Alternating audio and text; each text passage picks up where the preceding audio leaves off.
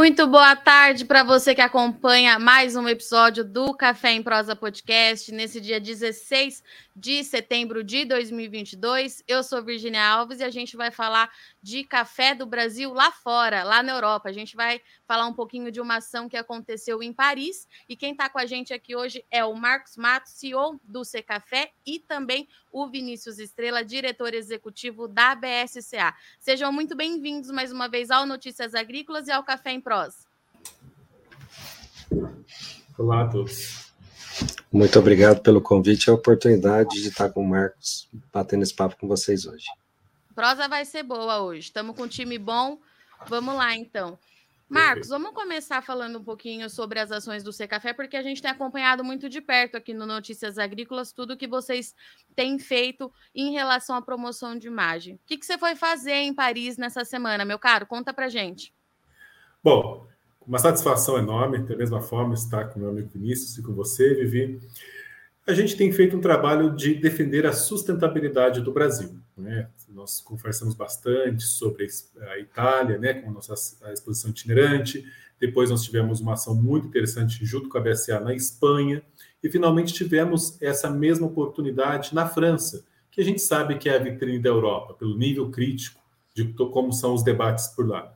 Então, lá na França, no Paris Coffee Show, nós tivemos uma oportunidade muito grande de participar de uma delegação brasileira com outras organizações, né? não só a Secafé e a BSA, nós tínhamos ali mais representantes de cooperativas, associações, e lá nós conseguimos nos organizar de um jeito muito eficiente para passar essas histórias, né?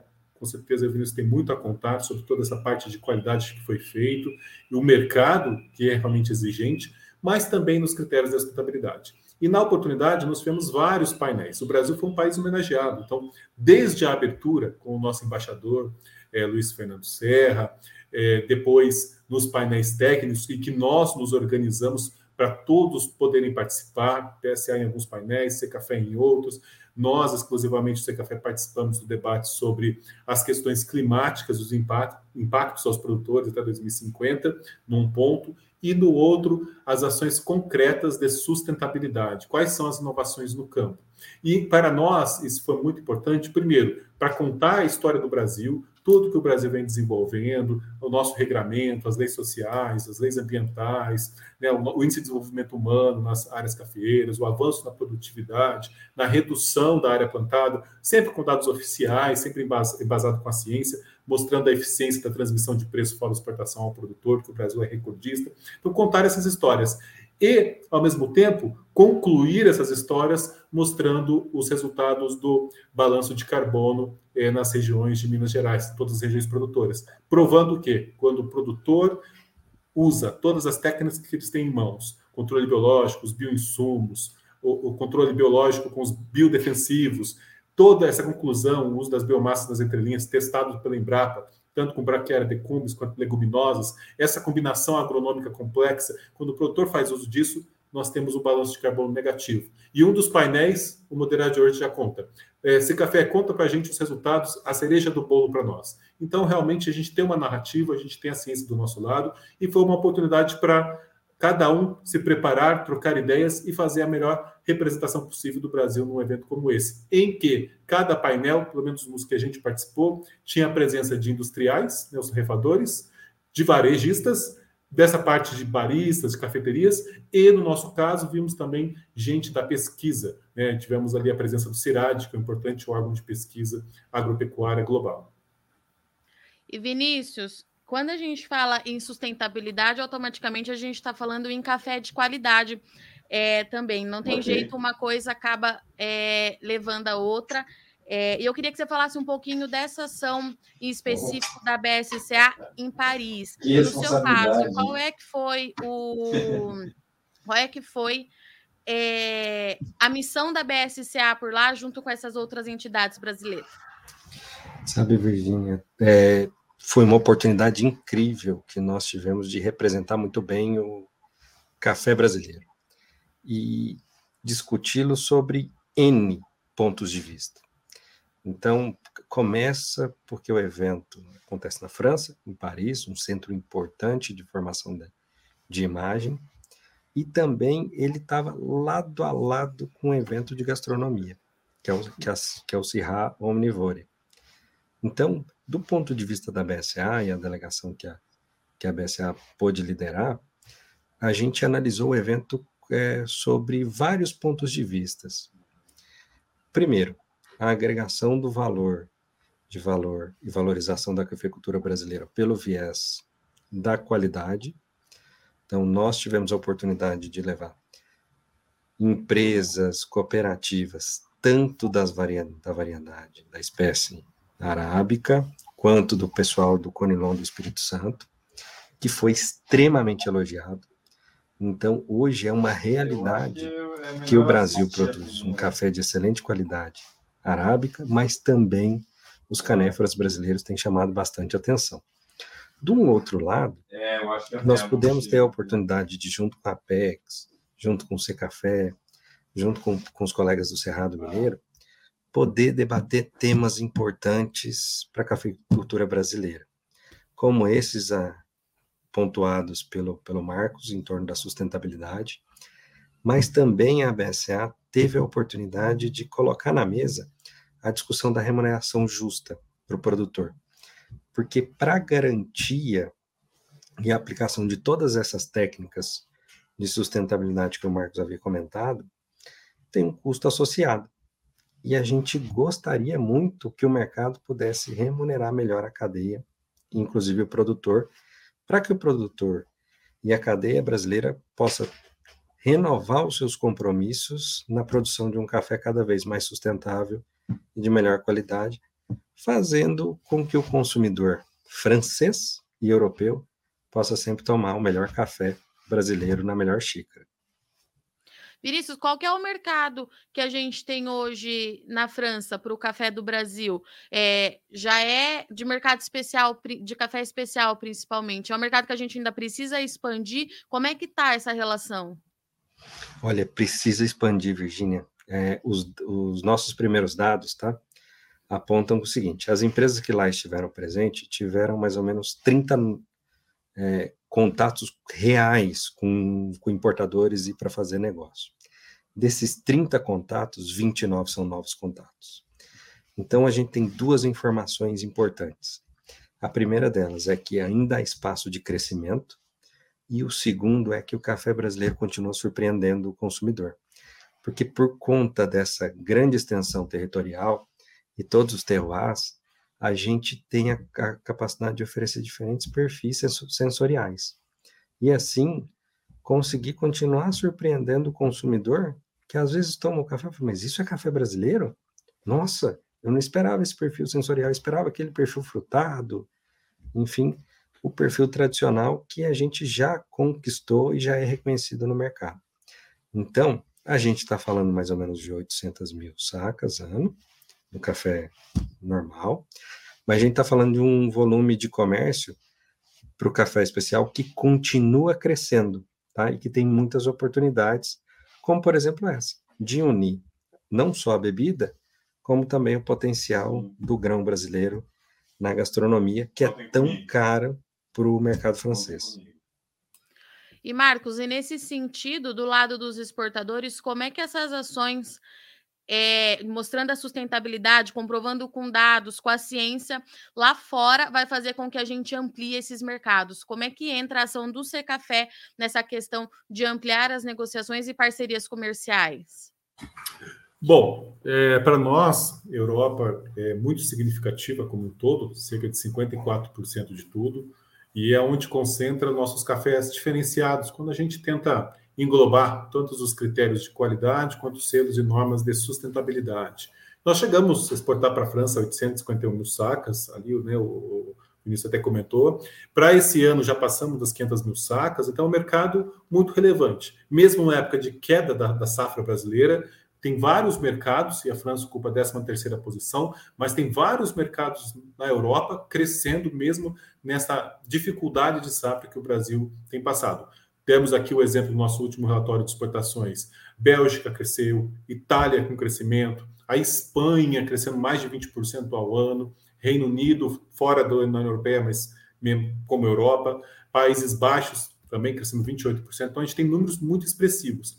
No caso da França, para nós, é a vitrine.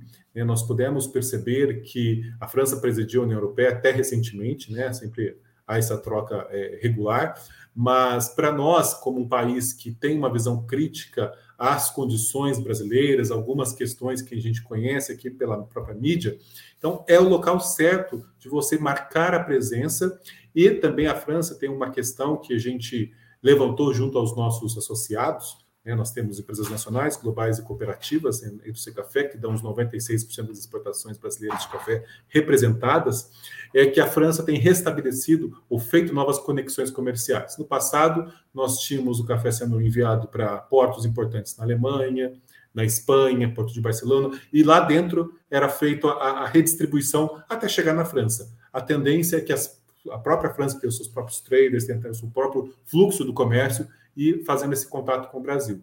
E para isso é importante todo esse trabalho que o Vinícius comentou, dos parâmetros sensoriais, vários membros ali da, da, da mídia e também da mídia especializada vindo ao nosso stand para falar sobre isso, né, da complexidade é, sensorial, que é algo que realmente o, o grande negócio da BSA e promover toda essa variabilidade. E, e, também o Vinícius vai se lembrar que num, dos, num determinado painel colocaram o Brasil como um sistema de produção, né? E a gente tem que mostrar aquele mapa que, que a BSA sempre publica, né?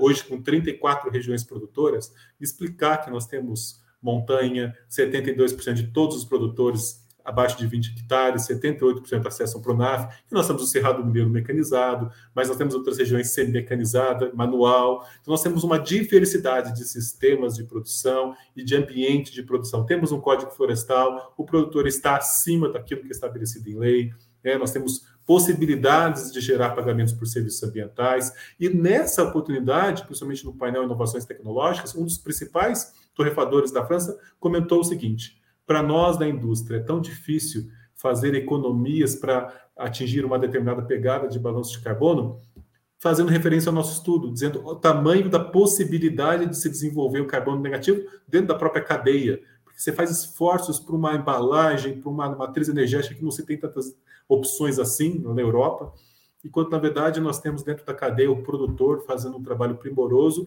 mostrando que ele e aí a gente pode falar de todas as regiões produtoras, com um potencial enorme para gerar esse déficit, esse negativo, que no caso do balanço de carbono, o negativo é uma ótima notícia para nós, que balança emissões menos o sequestro. Então, o sequestro, a dinâmica do carbono no solo tropical como brasileiro, a dinâmica da produtividade, da biomassa nas entrelinhas, é um potencial muito grande. Então, dialogar tudo isso com quem compra, com quem divulga, com quem forma opinião, é de uma oportunidade ímpar e o Brasil tem que fazer isso levando o seu melhor, que são essas todas essas organizações que representam né, a cafeicultura brasileira de uma forma organizada, com diálogo, com planejamento prévio. Isso realmente é muito importante para o Brasil como um todo. E eu vou Sim, pegar. É... Você quer complementar, Vinícius? Quero. Assim, o, o Marcos nos trouxe um ponto muito importante, sabe, Virginia?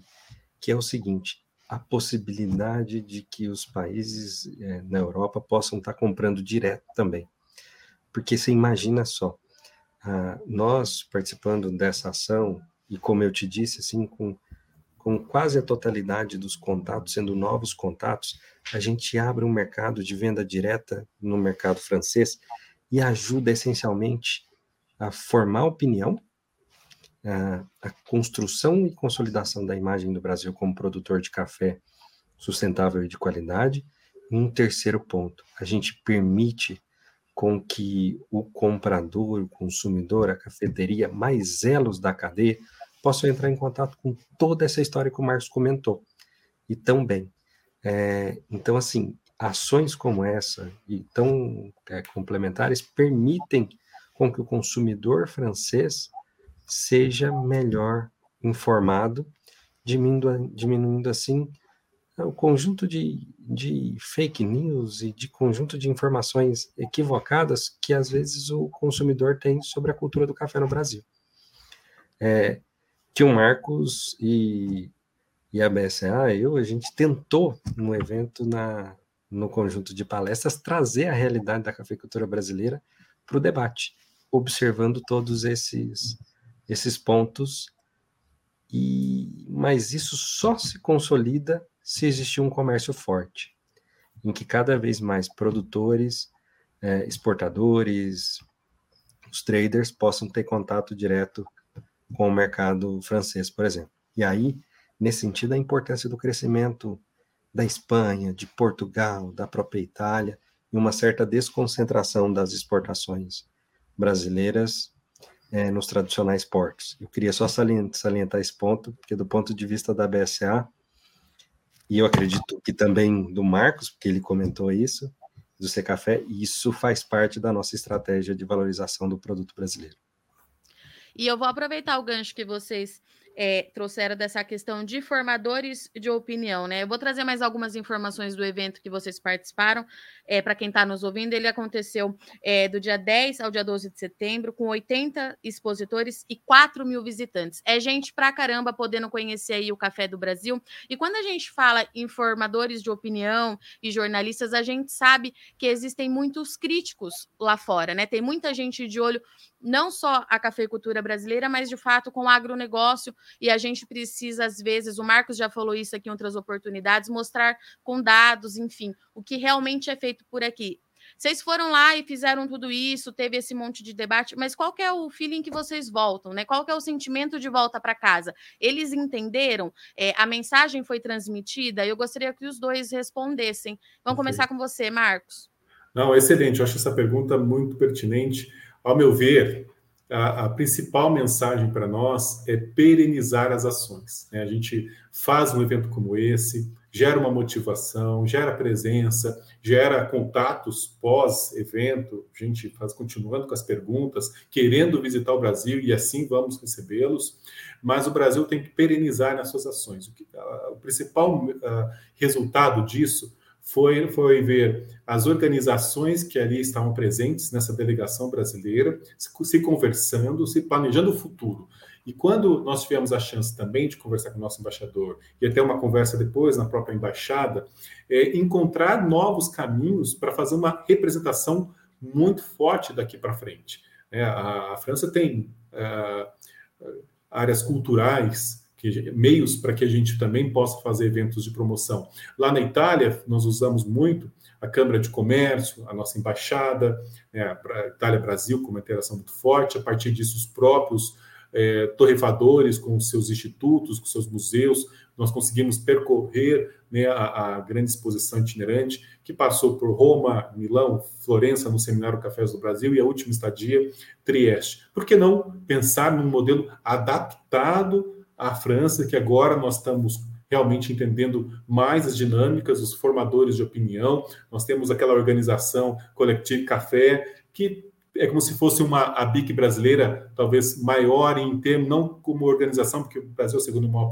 consumidor global, a indústria brasileira pressupõe o segundo maior parque industrial do mundo menor em termos de indústria, mas agregando também o lado do barista, da, das cafeterias, da comunicação para esse público mais jovem, que conhece, que quer conhecer mais cafés especiais. Então a gente acaba gerando possibilidades de parcerias para estar presente e, por que não, aprimorar a ação seja o próprio Paris Coffee Show das próximas edições, que a gente entende que vão ser feitas ainda melhorias para atrair mais esse público, engajar mais, trazê-los para cá. Enfim, o que fica para nós é essa chance que nós temos, trabalhar de uma forma coletiva, numa governança dos cafés do Brasil, que a gente olha para as qualidades, a gente olha para a sustentabilidade e cada um tem uma capacidade enorme para desenvolver esses temas. E quem sai ganhando, com certeza, é o produtor brasileiro, é o Brasil como um todo.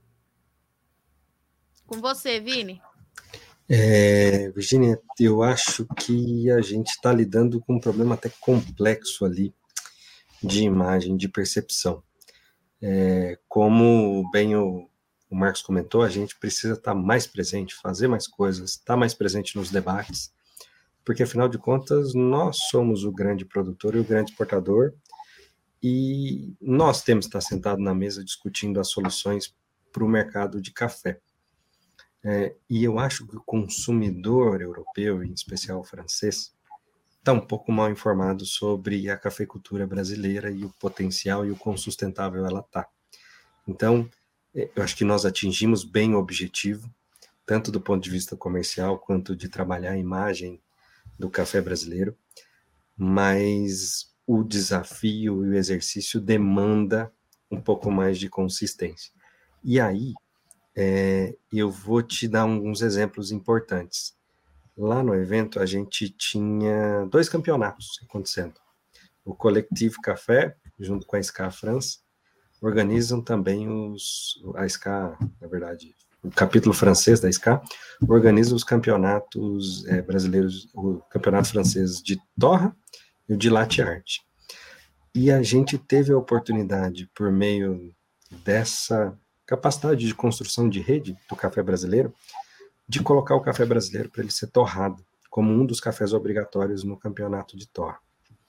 Então, é, eu acho que ações como essa, olhando a cadeia como um todo, desde o consumidor final ao público barista, ao mestre de torra, à, à indústria, aos torrefadores como o coletivo, são fundamentais para a gente poder trabalhar bem a imagem, o potencial de compra e o reconhecimento do café brasileiro como sendo um café de altíssimo padrão, é, qualidade, é, um café especial de, de que entrega é, que entrega e que bebe numa, é, bem numa xícara, junto com a sustentabilidade.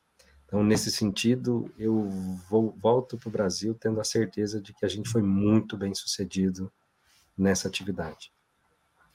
E Vinícius, é, quando você fala que a gente está, né, que vocês estão nessa missão de mostrar lá fora o que de fato é a cafeicultura, eu imagino que isso seja um trabalho de longo prazo, né? Porque eu, por exemplo, eu acompanho o mercado de café diariamente, mas todas as vezes que eu converso com algum de vocês, eu aprendo alguma coisa. E eu estou aqui no Brasil, eu acompanho de perto, né? Eu vejo o produtor diariamente, eu vou na fazenda, eu sei exatamente como é que o processo Nossa, funciona. Quanto tempo que a gente precisa dispor para mostrar isso lá fora. Porque se eu que sou é, que tô nesse meio, aprendo coisa nova, eu imagino o tipo de coisas que vocês não encontram do lado de lá. É, é muita coisa que a gente ainda tem para ensinar. Eu gostaria que os dois respondessem também.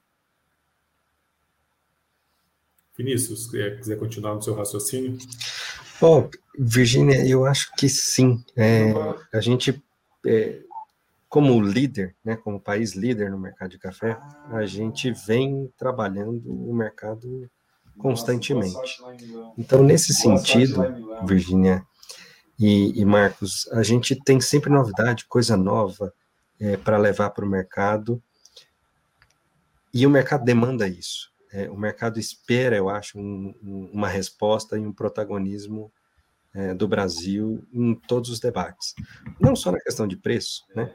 Então, chove, não chove, a bolsa sente, o preço aumenta, cai, mas também na construção do discurso.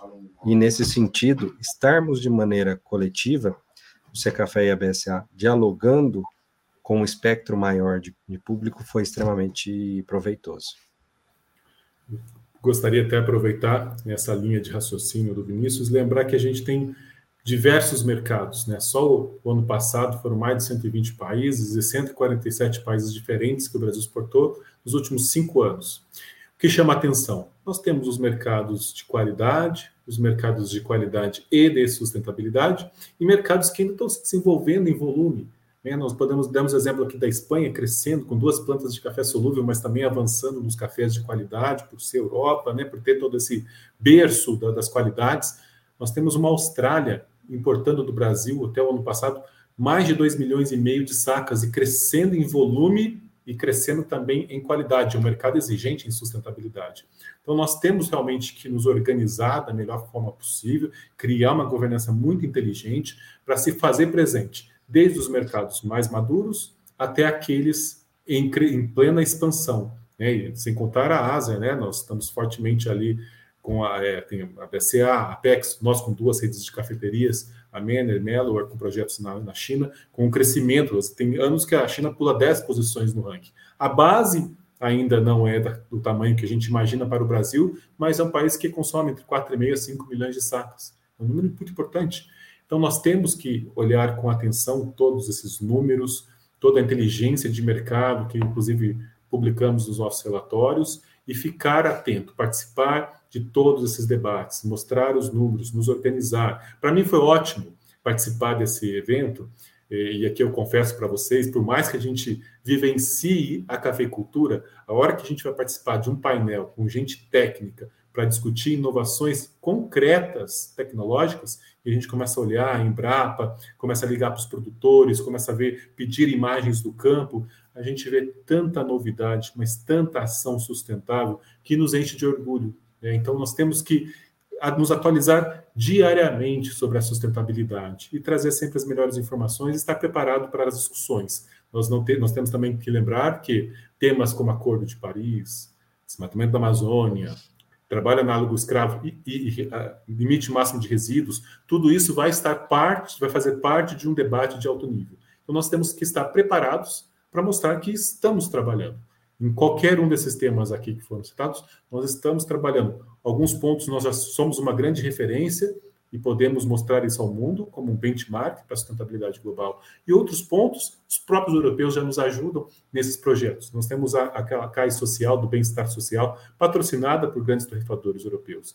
O nosso Criança do Café na escola, os 137 laboratórios digitais, 40% de todo, todo esse grande projeto, que se a gente atualizar os valores, dá mais de 9 milhões de reais recursos aportados pelos europeus.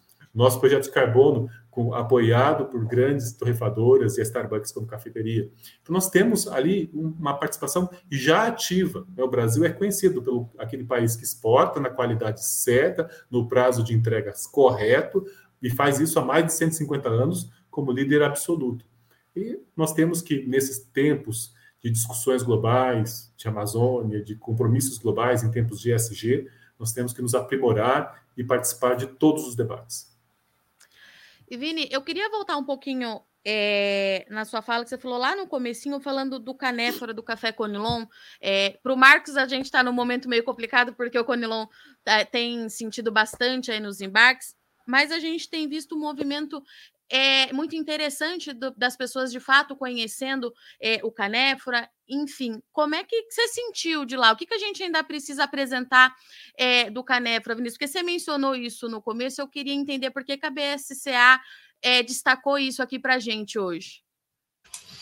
Olha, é, esse movimento da agregação de valor pelo café especial e o aumento da qualidade foi um movimento importante na construção da imagem do café brasileiro pelo viés da variedade do arábica. Mas isso tem acontecido de maneira consistente no canéfora. E aí, o canéfora brasileiro, enfim, ele, ele alimentou durante um tempo uma dinâmica comercial é, que ela foi importante, e ela é importante, mas os produtores também estão começando a trabalhar e se despertar de maneira muito consistente e com muita pesquisa com muita adaptação, com muito manejo para a questão do robusta e do, do, do canefra e, e, a, e, a, valorização da qualidade. E a gente pôde ver isso. Em um dos cuppings, um dos das três sessões de cuppings que a gente organizou, curiosamente, o café que mais chamou a atenção foi o, o, café o canéfora brasileiro. E depois outros grandes, e é engraçado, porque a gente fez os cuppings no Village, com os torrefadores, e aí um começou a comentar com o outro e tal.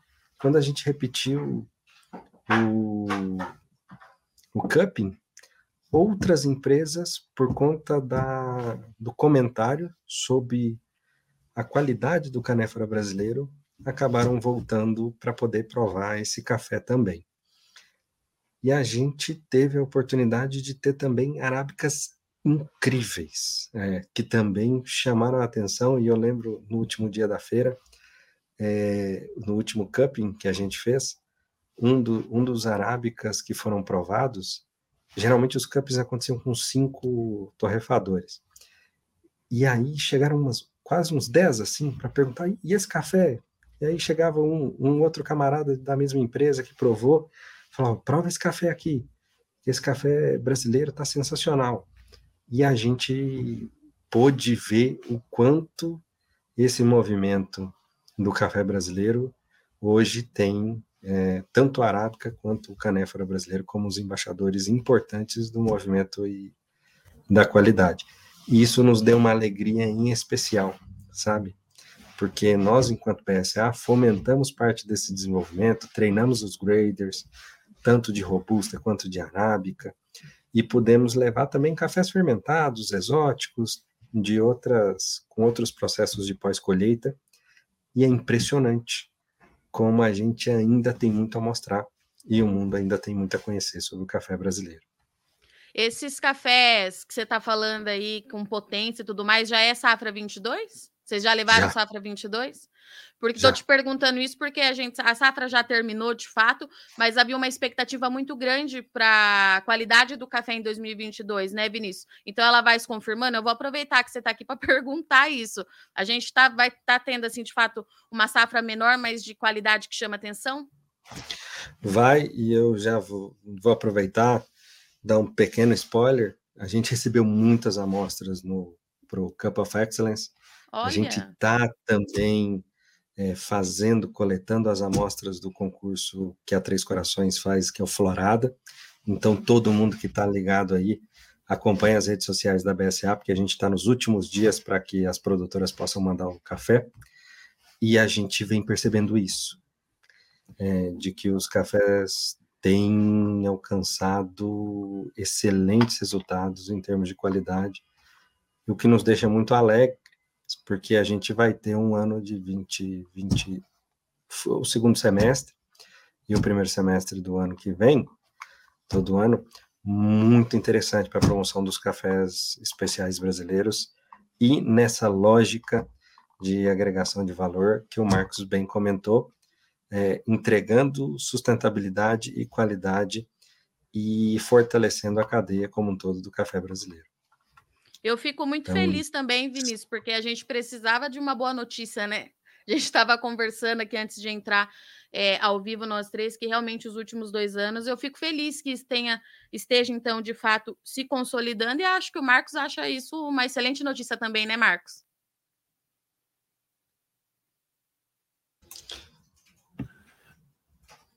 nenhuma. Vocês escutam? Me escutam? A BSCA faz sim. um trabalho um trabalho primoroso, né, e nos arábicas e no conilon. Eu estava aqui enquanto o Vinícius falava, me lembrando alguns eventos internacionais com a presença dos vietnamitas, não só na OIC, mas outros, o próprio Fórum Mundial dos Produtores. Sempre que o vietnamita vê um brasileiro, ele pergunta: o Brasil tem condições de continuar a crescer em volume e qualidade no, no Conilon? E a gente responde, eu sempre respondo que sim, porque o trabalho ele é sólido, ele é muito primoroso. Então, os nossos concorrentes internacionais já estão, já existem estimativas que em cinco anos o Brasil se torna o maior produtor de canéforas do mundo, que é importante ter lembrar, né, são canéforas, né? Nós temos o Conilon e temos o Robusta, com os clones e hoje misturando ali os genes. Eu vi uma apresentação recente no Espírito Santo comentando sobre os trabalhos que são feitos em Rondônia e a interação de trabalho Rondônia e Espírito Santo para variedades com melhores características sensoriais, com resiliência a fatores climáticos, né, e todas essas possibilidades que a engenharia genética, o melhoramento genético nos dá. Então, o Brasil tem um potencial enorme, eu sou um entusiasta desse trabalho de qualidade, isso realmente coloca o Brasil na posição que ele merece, que é vanguarda na qualidade e vanguarda na sustentabilidade. É, Vinícius, a gente sabe que reta final do ano é sempre muito pegado para quem trabalha com café, vocês estão sempre trabalhando em muitas ações. O que, que a gente pode esperar aí ainda para 2022 da BSA? Olha, a gente tem uma agenda de promoção, tanto no Brasil quanto é, fora, importante. Então, a gente pode esperar tra os tradicionais concursos de qualidade que a BSA faz, o Cup of Excellence, que esse ano vai acontecer no Cerrado Mineiro, em patrocínio, e a gente está muito contente de poder levar o Cup of Excellence para essa região que vem colocando os cafés brasileiros em outro patamar, assim como uh, o próprio Florada, da Três Corações, o Aroma, N concurso. Nós vamos estar tá na SIC, tá? É, participando com dois campeonatos, é, o Campeonato Brasileiro de Barismo de Cup Tasters e o campeonato de Brewers. É, nós vamos, temos uma agenda internacional agora, nas próximas semanas vamos para o Chile, depois para o Japão, depois para. Vamos ter os dois brasileiros, a Júlia e o Boran, competindo e representando o Brasil no Mundial de Barismo em Melbourne, na Austrália, é, e tudo isso tentando levar a cafeicultura. Nós vamos ter participação no Em Café, é, que é um evento importante com a BIC, o C Café vai estar lá também é, e discutindo e preparando também, acompanhando a safra brasileira e a qualidade para poder trabalhar o ano que vem é, em algumas ações com o Secafé, em outras ações é, numa pauta é, de promoção dos cafés especiais, para a gente poder continuar fazendo com, com que a nossa cafeicultura seja cada vez mais respeitada, o produtor brasileiro seja melhor remunerado e a gente tenha cada vez mais os cafés brasileiros em bom em boa posição no mercado brasileiro, no mercado mundial. E Marcos, é, antes de eu te perguntar os próximos passos é, do Café, com as ações de promoção de imagem, eu acho que a gente precisa falar dessa questão que o Parlamento Europeu aprovou aí é, novas restrições com produtos ligados à área de desmatamento e o café entrou em pauta nisso tudo. E eu vou aproveitar que você está aqui com a gente hoje para explicar para o produtor o que, que de fato está acontecendo, o que, que a Europa está aprovando, o que está mudando e o que, que a gente pode esperar daqui para frente diante dessas novas regras. Bom, é muito importante que os produtores estejam atentos a tudo isso que está sendo discutido. A gente acompanha já há algum tempo, afinal de contas, são diversas regulações, tanto no âmbito da União Europeia quanto países. Nós tivemos discussões sociais na Alemanha recentemente aprovadas, não aprovadas na Suíça para agroquímicos, o Reino Unido discutindo questões muito parecidas com a União Europeia, por conta do, do Brexit, começa a a ir na mesma direção em termos de diretivas. E no caso da União Europeia, é uma nova regulação que, se decidido pelo Conselho Europeu, já discutiu no parlamento, há agora uma discussão a ser feita com o parlamento, Comissão Europeia e Conselho Europeu, com os diretamente com os líderes, que, se aceito, aplica-se imediatamente aos 27 membros. Qual é a questão? Não se ter a importação de algumas commodities ligadas ao desmatamento. Quando se discutiu o texto inicial, que a gente inclusive divulgou muito, até aqui no Notícias Agrícolas chegamos a conversar sobre isso, eram seis commodities, o café listado entre eles, e a data de corte a partir de, 1 de janeiro de 2021. O que, que nós mudamos?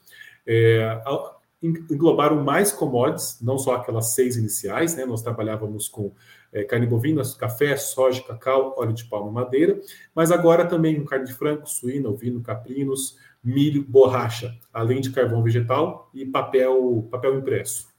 Além disso, a data de corte agora é após 31 de dezembro de 2019. Então, a gente voltou um pouquinho no tempo. A partir dessa data de corte, não pode ter tido desmatamento. E o Brasil tem sua lei, sua própria lei. Nós temos o, o, a supressão legal da vegetação e nós temos, até pelos conceitos, o desmatamento ilegal. Um é supressão legal, o outro é desmatamento legal. Mas, a princípio, essas regras são é, é, radicais no termo de não haver qualquer desmatamento a partir dessa data de corte. E isso impõe para o fluxo do comércio potenciais barreiras, custos e burocracias. Nós temos hoje um sistema muito forte de certificações. Quando a gente fala de certificações, é, são critérios dos mais diversos. Temos é, Rainforest Alliance, AAA, Café Practices, é, Fair Trade, nós temos 4C, Certifica Minas do Brasil, nós temos diversos modelos, que já todos juntos representam cerca de 20% de todas as exportações brasileiras. Estamos falando aí de 7,7 a 7,8 milhões de sacas por ano. Então, esse sistema, nós estamos falando de certificações que impõem custos aos produtores, mas também há um prêmio, né? porque a Europa é um mercado premium. E agora, com essa certificação, nós estamos falando de acesso ao mercado. Então, isso impõe um monte de discussões que podem sim ser debatidas em outras instâncias, inclusive na OMC, né, a Organização Mundial do Comércio. Inclusive, quando a diretora-geral, a nova diretora-geral veio ao Brasil, ela ressaltou o papel do agronegócio em tempos de guerra, em tempos de pós-pandemia, de fome crescente, insegurança alimentar, de insegurança energética, papel do Brasil nisso tudo. Então, a OMC hoje é um órgão que é, passou a se reestruturar novamente após aquela fase difícil que nós tivemos. Então, existe um ambiente novamente para se discutir. Mas o fato é que o Brasil tem que estar atento a tudo isso. É, a Europa, como aqui a gente mencionou, é mais 50% de tudo que a gente exporta. Nós estamos falando só no Oceano Safra, né, foram dos 8,1 bilhões que o Brasil exportou, mais de 4 foram para a União Europeia. Nós estamos falando de cerca de 20 milhões de sacas. Então, é um mercado muito grande. E os nossos parceiros Europa, a European Coffee Federation, a Swiss Coffee Trade Association, a Associação da França, da Alemanha, nós temos um grupo de trabalho. E nesse grupo de trabalho, nós discutimos as tendências. As tendências é já aprovado no parlamento, a tendência é que com o conselho também a gente tenha algum tipo de discussão e pior, né, nesse último relatório aprovado no parlamento, com mais de duas emendas analisadas, o prazo que foi dado para implementação dessa lei está em um ano e meio. Nós achávamos que seria entre dois e quatro anos. Eles anteciparam em um ano e meio. E, além disso, o privado do café na Europa criou um grupo de trabalho exclusivo que eles deixam o Ser Café participar, uma discussão interna ali, com o Programa Espacial Europeu. Né? A União Europeia tem seu próprio programa espacial. Eles também estão sendo envolvidos nessa nova legislação. Participei de uma reunião, fiquei muito preocupado quando a gente vê um alto nível de comando do, do, programa espacial, com a missão de auxiliar os governos, auxiliar a União Europeia a fazer monitoramento dos outros países, colocando né, em, em discussão aquela questão que o europeu não quer fazer consumo de produtos ligados ao desmatamento, mesmo em tempos de segurança energética, de alta inflação, né, de disponibilidade de alimentos. Então, nós temos que estar atento àquilo que está sendo discutido, não só na União Europeia, mas por ser uma vitrine, replica em outras que também estão sendo desenvolvidas nesse mesmo modelo.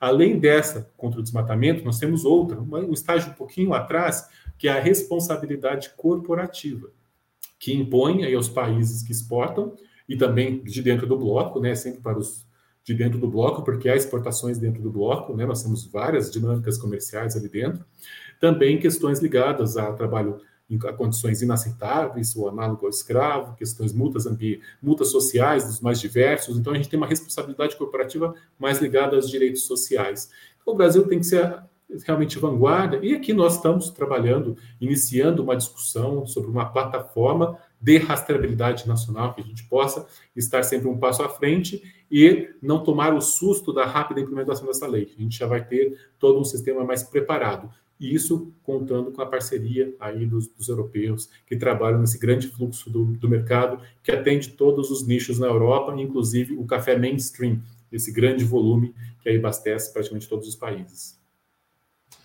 É, Ele é complexo. Oi, Vinícius. É, assim, eu queria, se, se puder comentar esses pontos claro, que o Marco trouxe, assim, é, chamar a atenção para algo que ele traz à mesa. É, a Europa não tem. A indústria europeia é, em certa medida, dependente do café brasileiro para rodar a sua indústria. É, e mesmo não tendo um pé de café na Europa, eles avançaram no sentido de delimitar essa pauta da sustentabilidade, do desmatamento e colocar o café dentro dessa discussão. Então, isso é um alerta importante para a gente continuar esse trabalho que a gente vem fazendo de sustentabilidade, de agregação de valor no café, mas com esse olhar de entender a demanda e aquilo que o consumidor está tá, tá, tá pedindo. Então, não basta apenas vender o café, a gente precisa contar mais essas histórias e o quão sustentável é, é esse café para chegar até o consumidor final, inclusive, porque no fundo, no fundo, essa é uma discussão de opinião pública que afeta toda a cadeia do comércio. São os consumidores e a opinião pública europeia dizendo o que, é que eles querem consumir. E nós, enquanto é, representantes da cafeicultura brasileira, a gente tem que colocar realmente os pingos nos is, mostrar o que, que é, é a sustentabilidade do, do, café brasileiro, mas ter é, esse conjunto de iniciativas da coleta de dados, de fornecer as respostas e informações consistentes para as autoridades europeias e para a cadeia europeia, para que eles consigam perceber que o Brasil e o café são o Brasil no café é uma cultura de baixo risco para esse coletivo. Então, eu acho que essa segunda fase é, é, é tem muito disso para a gente debater agora com o coletivo industrial e as autoridades europeias. De mostrar que no, no conjunto de outras commodities e de outros países também, porque vamos lembrar que essa legislação ela afeta não só o Brasil, mas como Sim. toda a cadeia e todo produto que vai ser consumido na União Europeia. Então, mostrar que o Brasil tem o seu papel de liderança na cadeia do café, ele tem feito o seu dever de casa, e os europeus não, não, não têm que se preocupar tanto com o café e com o Brasil nesse sentido. É, eu acho que o Marcos está muito correto em trazer parte dessas preocupações, inclusive com outros componentes, como o componente social, é, que já acontece um debate no Parlamento Europeu para inclusão e acelerar um pouco essa pauta em, em novas legislações nesse sentido.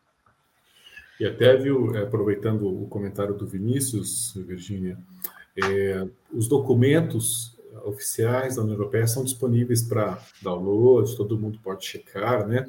De fato, lá, segundo, nós não sabemos exatamente as fontes utilizadas, mas os relatórios são extensos e demonstram que o café seria responsável por 5% do desmatamento global, portanto, longe de ser qualquer o grande vilão né, do, do desmatamento que acontece no mundo. E três países são é, referidos como desmatadores. Está lá, todo mundo pode ver: é, Vietnã, Honduras e Costa do Marfim. O Brasil não é citado, porque existe essa consideração de que, no caso do café brasileiro, não há associação com o desmatamento. Mas nós sabemos também que outras commodities que estão listadas, o Brasil realmente aparece como da mesma forma que o café, eu citei aqui países, é o Brasil que aparece em várias dessas outras Sim. commodities. E, de certa forma, os colegas europeus falam, independente disso, de vocês não se preocuparem, mas a rastreabilidade é um sistema, né? é, é uma região, mas é também país. Então, obviamente, nós podemos ter algumas flexibilizações para o café, isso é possível, ninguém sabe, ninguém sabe a extensão da rastreabilidade, são conceitos novos, mas o fato é que nós temos que nos preparar para o desmatamento e para a responsabilidade corporativa, sim, estarmos atentos a essas novas tendências regulatórias, porque aquilo que é decidido na Europeia, muitos países depois começam a replicar da mesma forma, seja individualmente no país ou países de outras regiões, de outros continentes. Então, realmente a gente tem que estar muito atento a tudo isso. E Marcos, pelo que eu entendi, essa foi uma primeira etapa de aprovação. É isso mesmo? Os trâmites continuam por lá? Não, até na verdade, como é uma diretiva, é uma, uma regulação que aplica diretamente ah. aos estados. Então, o que, que a gente tem? Tudo começou no Comitê Ambiental do Parlamento. O Parlamento é como se fosse uma instância legislativa. Sim. Agora, eles precisam negociar o texto final, que é o Conselho Europeu que reúne os líderes que decide. E aí, decidido, aplica-se de cima para baixo. É, essa composição final, o Conselho, junto com a Comissão e com o Parlamento, podem chegar no consenso e imediatamente aprovado. Pode-se rejeitar algum ponto do texto e aí volta para o parlamento para aprovação. Então a gente imagina que ou volta para o parlamento ou é decidido e se implanta já. E aí o período de implantação é um ano e meio que foi estabelecido. Então nós temos assim que acompanhar de perto isso, porque por esse tipo de regulação aprovado pelo Conselho dos 27 membros é automática a implantação.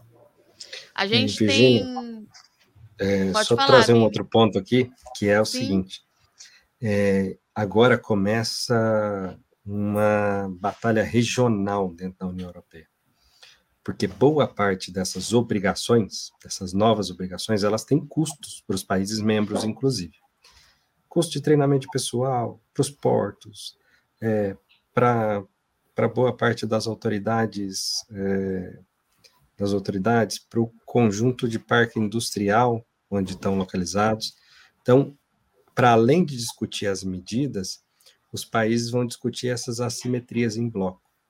Então, te citar um exemplo. É, um porto da Holanda que recebe muito é, café é, vai falar assim: nossa, mas eu vou ter que fazer essa conferência documental de todo o café ou de boa parte do café que entra na União Europeia, ou países consumidores, eu vou precisar da ajuda financeira de vocês. E aí todo esse coletivo vai ser discutido em função disso. É, então existe essa nova fase, é, é uma resposta do Parlamento Europeu é, em relação à, à opinião pública europeia, mas agora tem esse debate em torno do bloco das principais lideranças a respeito do custo econômico de uma medida nesse sentido e de como vai se dar o balanço de responsabilidades entre os Estados-membros. E aí, tendo em vista toda a força da União Europeia, inclusive com o programa espacial para o monitoramento, como bem, bem o Marcos lembrou. E Marcos, a gente tem uma estimativa assim de quando isso pode acontecer? Bom, é como o Vinícius disse, a gente não sabe como isso vai ser recebido ah. com as modificações que foram feitas no parlamento após as duas mil, quase duas mil emendas analisadas e quando eu mencionei que a nota de corte voltou um ano e as commodities foram ampliadas, então o Conselho Europeu vai ter que consolidar esse texto, aceitar ou não. Então, mas se decidido, é automático e a implementação é esse processo ali que cada é, país vai ter uma dificuldade. A Suécia, se não me engano, a Romênia tem exportação de madeira, então é uma commodity já mencionada desde o início, daquela, daquela lista inicial das seis. Então, nós temos discussões internas muito fortes. O que a gente tem conversado com os nossos associados e com os nossos parceiros da Europa é que toda a pressão ela inicia no varejo né, um Carrefour da vida, uma pressão de uma ONG, coisas do tipo, ele chega na indústria, do trade, até chegar no produtor. Né? O peso vem nas costas e as pessoas simplesmente transferem o peso. O que a gente está sentindo é o compartilhamento de responsabilidades dessa vez. Quando a gente está falando em fazer uma rastreabilidade, isso a ponta compradora é parte dessa rastreabilidade, nós vamos ter que compartilhar informações. A que nível? Nós temos a LGPD, a Lei Geral de Proteção de Dados. A vida do produtor também não pode ser exposta. Então, a gente tem que achar um dashboard para cada cliente seu para dizer que, olha, minha barra está limpa, porque aqui a barra está limpa. E quando chegar na indústria, ele vai dizer: minha barra está limpa, porque os elos anteriores também estão. Então, a gente tem uma sequência de rastreabilidades e de demonstrando que as regras estão sendo cumpridas, com uma série de poligonais das regiões produtoras, o café ainda passa por blend, então rastreabilidade grão por grão é uma, uma, um agente de, complica, de complicação de todo esse processo, mas as tecnologias permitem fazer de outra forma. Então a gente tem ainda um caminho muito grande para compartilhar as responsabilidades. E esse talvez também é parte da promoção da imagem, que o, o, o nosso o varejo global, quando ele sofre a pressão de uma ONG, que ele não passe o peso, não, eu, eu rejeito esses produtos. Não faça isso procure os elos anteriores, os, o país exportador, e dialogue. Vamos construir as soluções juntos. E não repassar os pesos para os elos anteriores até todo esse sistema não parar de pé. Até porque hoje já existe muitos programas de sustentabilidade, existe muita rastreabilidade. Como fica tudo isso que nós temos hoje?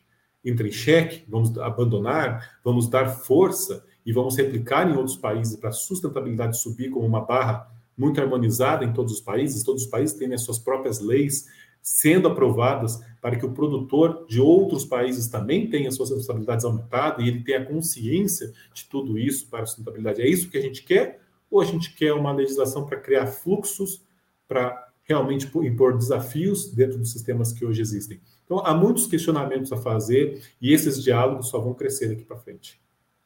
Quer complementar, Vini?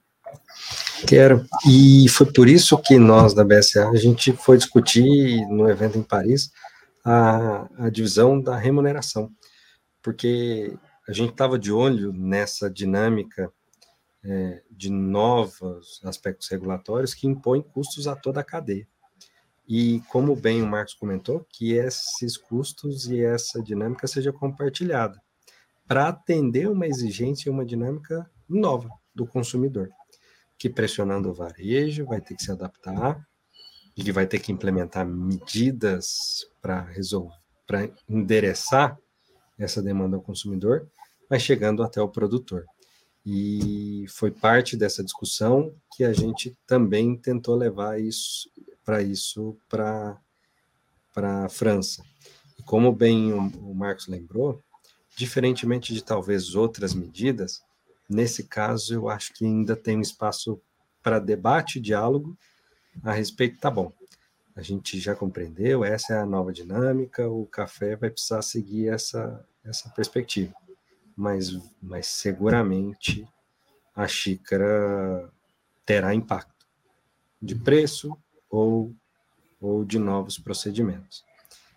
E, e essa responsabilidade, os custos é, devem ser compartilhados ao longo da cadeia. Então, pelo que vocês estão me dizendo, todas essas ações, porque a BSCA já falou a agenda que tem para daqui para frente, eu sei que o C também tem algumas ações, mas cada vez mais essas ações é, de promoção de imagem, elas serão necessárias lá fora. É isso? A gente vai precisar continuar fazendo esse trabalho para provar ponto a ponto por que o Brasil é a potência que é. Mais ou menos por aí que a gente tem aqui. Eu gostaria que os dois respondessem também. Pode começar com você, Marcos. Bom, sem dúvida nenhuma, a agenda de sustentabilidade esse ano está bem intensa e daqui para frente será assim. Nós, como havíamos mencionado, criamos um GT para que todos os debates globais tenham alinhamento e tenha o painel das associações. Então, no Swiss Coffee Dinner de outubro, em Genebra, nós estaremos, estaremos junto com outras seis organizações debatendo essa regulação europeia e como a gente trabalha o futuro da sustentabilidade, os tempos SG. E também vamos falar sobre o projeto Carbono, que é sempre uma, uma vedete onde a gente costuma frequentar. Temos o evento em Trieste, Café Expresso, que é a última estadia da nossa exposição itinerante com o Museu do Café, uma exposição belíssima que começou lá em Roma, e ficará permanente no Museu do Café de Trieste, é, apoiado pela Ilha Café. Então teremos palestras, teremos discussões e podemos mostrar em três ambientes a nossa exposição a todos. A Costa Rica fará um importante evento de café tradicional, o café também foi mencionado, para estar na mesma, no mesmo painel de associações que a gente vai fazer ali em Genebra, no Swiss Coffee Dinner. Discussões dos, dos rumos do futuro e como compartilhar as responsabilidades, as oportunidades e os desafios nessas novas regulações, nesses tempos ESG.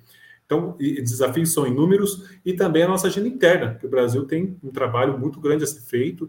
Nós vamos estar no Cerrado Mineiro, com o IWCA, é, Unidade Cerrado Mineiro, discutindo ESG, comércio global. Temos o Encafé, mencionado ali pelo é, o evento da BIC, está mencionado também pelo, pelo Vinícius. Nós temos aquele evento de Vitória, de comércio global, muito importante nesses tempos ESG, de 28, 20, 28 e 29 agora de setembro. Nós teremos a SIC em novembro, um evento de Semana Internacional do Café muito importante. Então, a agenda até fins, começo de dezembro, que eu acredito que as coisas começam a ficar mais tranquilas, porque até lá vai ser um respiro e a gente vai estar envolvido em muitas e muitas ações. E para nós é uma satisfação enorme defender o Brasil, trabalhar junto. Ser Café BSA é um prazer enorme e as outras organizações também que sempre participam. É sempre uma satisfação muito grande. É, Virgínia, eu queria reforçar esse ponto final que o Marcos comentou, que é da gente ver em mais ações, o Secafé e a BSA estando participando, principalmente em função dessa dinâmica recente e a necessidade do debate é, na União Europeia e no Reino Unido.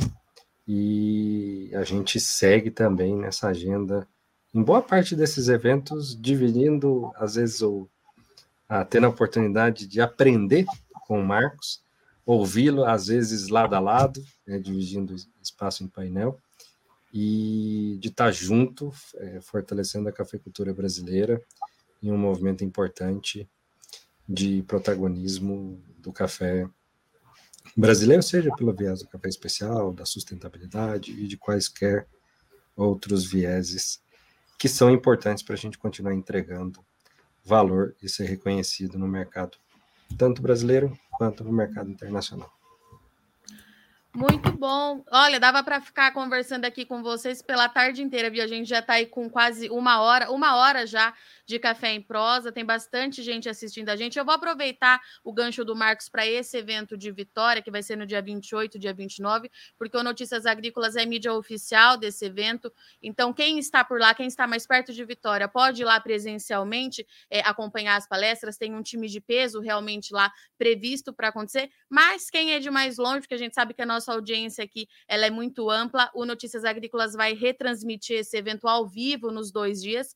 Então, a gente conta conta aí com a audiência de vocês. O que vocês quiserem saber, manda tudo aqui para mim, que lá eu encho o saco deles, eu pergunto para eles, tá certo? Senhores, com tanto evento assim, eu vejo vocês em breve. Eu agradeço muito a participação de vocês. Sei que a semana foi corrida, vocês acabaram de voltar. É sempre muito bom ter o C Café, BSC aqui com a gente. Vocês já sabem que a casa é de vocês. Voltem sempre e sempre. Muito obrigada, viu? Obrigado, Virgínia, é uma felicidade enorme. Eu tenho certeza que C Café e BSA vão ter muitas novidades para anunciar aqui para você com exclusividade a partir dos próximos anos. Muitas ações como essa, acertadas, proativas e mirando o bem maior que é o produtor brasileiro, que é esse patrimônio que é o Cafés do Brasil. Satisfação, estamos sempre à sua disposição. Obrigada, viu, Vini? Um abração para vocês. É, obrigado a todo mundo que esteve com a gente nessa tarde, é, escutando e, e, nos prestigiando. E a gente se vê logo, logo mais, logo em breve, em uma dessas dezenas de ações, tanto que o Secafé quanto o BSA estão desenvolvendo no mercado. Vamos testar então. Ô, Marco, deixa eu te fazer uma pergunta. Toda vez que você fala comigo, as pessoas me perguntam: essas guitarras aí, você toca ou é enfeite? São minhas guitarras de verdade e tem uma bateria. Uma ah, que é do filhote. Falso, que é o do filhote. Então a gente tem a banda aqui completa, que a gente pode fazer a banda do café um dia, né?